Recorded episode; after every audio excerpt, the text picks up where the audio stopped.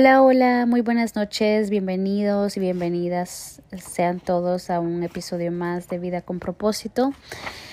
Este día vengo con un tema bastante abordado en estos, eh, en estos últimos días porque estamos en el mes del amor y la amistad, entonces estamos realmente bastante bombardeados de tanto romanticismo y, y de tanto bueno, muchos dirían mercadotecnia, uh, pero cualquiera que sea tu idea o tu posición eh, con respecto a este día, yo la respeto.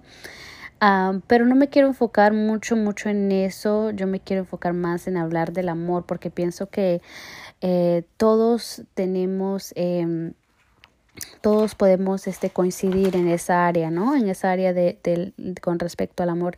Y bueno, vale aclarar que no soy una experta en el, amor, yo estoy felizmente soltera.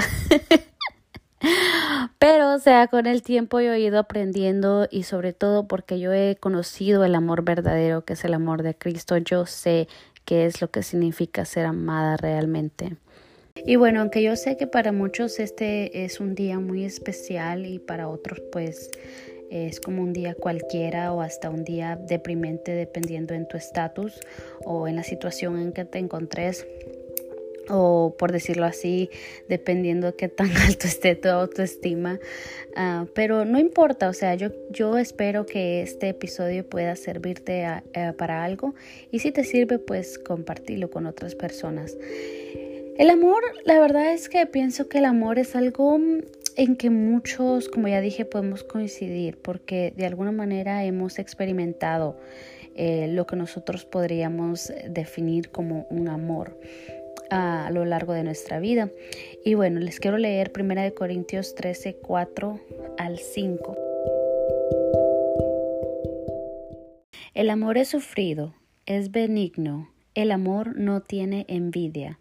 El amor no es jactancioso, no se envanece, no hace nada indebido, no busca lo suyo y no se irrita y no guarda rencor.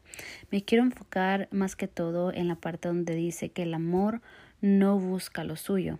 O sea, ¿cuántas veces has escuchado a muchas personas que entran en una relación con las motivaciones o las razones incorrectas? O sea, yo, yo, yo he escuchado a estas personas y yo a veces me quedo, mm, no estás preparado para entrar en una relación. Y la verdad es que yo no, no me considero como una, una experta, como ya dije, o que estoy preparadísima para entrar en una relación. Pero una de las cosas que sí he aprendido es que cuando vos sentís que querés estar en una relación es porque estás dispuesto o dispuesta a dar todo de vos, o sea, sin esperar nada a cambio, porque finalmente de eso se trata el amor, como dice aquí eh, en esta parte que dice que el amor no busca lo suyo. Y hablando de motivaciones o razones por las cuales no entrar en una relación, me gustaría tocar algunas de ellas, aunque soy consciente que pueden haber muchísimas allá afuera que en otra ocasión vamos a hablar de ellas, pero por cuestión de tiempo nomás me gustaría hablar de dos o tres. Y la primera sería entrar en una relación porque te sientes solo o sola. Si entras en una relación con la idea de que la otra persona supla esta necesidad, la verdad es que te vas a frustrar y vas a frustrar a la otra persona, porque no hay nada más admirable que ver a una persona independiente de los demás, pero que a la vez se sabe conectar y relacionarse con otras personas. Y uno de los beneficios precisamente de ser una chica cristiana, los beneficios de los que puedo disfrutar sería mi tiempo a solas con Dios. Al final del día, Dios tiene que ser el que supla tu soledad y llene tu vacío en tu corazón, no otra persona. Porque si te pones a poner muchas expectativas eh, a la otra persona, o sea, la, vas a cansar a la otra persona porque es todos somos humanos y la otra persona no es robot para decir que que ella te va a suplir o él te va a suplir todas tus necesidades. Y bueno, la segunda razón o motivación por la cual no debes entrar en una relación, pienso que sería para suplir una necesidad sexual. He conocido muchas personas que, que empiezan una relación por el simple hecho de satisfacerse a ellos mismos sexualmente. Y este claramente es otro ejemplo de áreas que aún no le has rendido a Dios porque sí, o sea, es cierto, Dios mismo dijo en Génesis que no era bueno que el hombre estuviera solo, pero que esta no se convierta en una motivación por empezar una relación, porque solamente estarás construyendo algo efímero y, sin fundamento alguno, y al final hasta podrías salir lastimado o lastimada, o peor algún, o peor aún, eh, esto se podría convertir en un patrón en tu vida del que te será bastante difícil salir.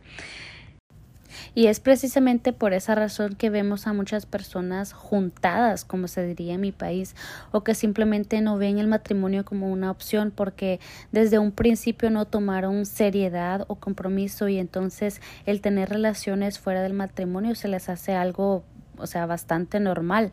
Así es que ojo a todas mis chicas solteras que me escuchan. No se trata tanto del anillo, ¿ok? Ni de cuántos quilates o qué tan eh, grande sea el diamante, no. Sino del compromiso que un chico está dispuesto a hacer contigo. Y yo la verdad es que soy bien chapada a la antigua o old fashion como se dice en, sus, en inglés. Y sí, como muchas de ustedes, también sueño con conocer a esa persona con la que voy a compartir el resto de mi vida, con tener hijos, una familia, pero sobre todo pienso que sueño con encontrar una persona con un llamado ministerial y, y una persona pues que sea mi complemento más que todo. Y bueno, ya por último me gustaría dejarlos con esto. Que tu soltería no sea una distracción que te impida de alguna manera encontrar el verdadero amor que es Jesús. O sea, en pocas palabras, no desperdicies tus días o años de soltera o soltero enfocándote en cómo va a ser esa persona o quién va a ser o qué color de ojos va a tener o qué color de pelo, si se va a ser alto, bajo, gordo, flaco. No, enfócate en enamorarte más y más de Jesús, porque acuérdate que la Biblia dice que busques primero su reino y su justicia y todas esas cosas van a ser añadidas.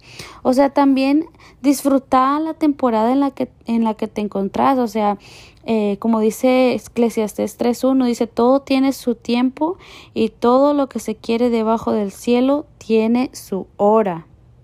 Así es que amigos, no se desesperen. Ustedes si están solteros, sigan orando, sigan con paciencia, enfóquense en acercarse más a Dios o enfoquémonos en, en acercarnos más a Dios, en formar relaciones sanas para que cuando nos casemos pues tengamos ese círculo de amistades sanas a donde podemos podamos ir y, y poder este buscar un un consejo oración o poder tener esas esas personas pues con las que podemos contar cuando lleguemos a nuestro matrimonio y bueno, recuerden que Dios no se ha olvidado de ustedes, no se desesperen y tengan en cuenta que el tiempo de Dios es perfecto y agradable.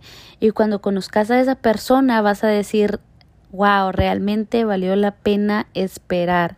Así es que espero que les haya gustado este episodio y no se olviden de compartir y nos vemos en el próximo episodio. Adiós.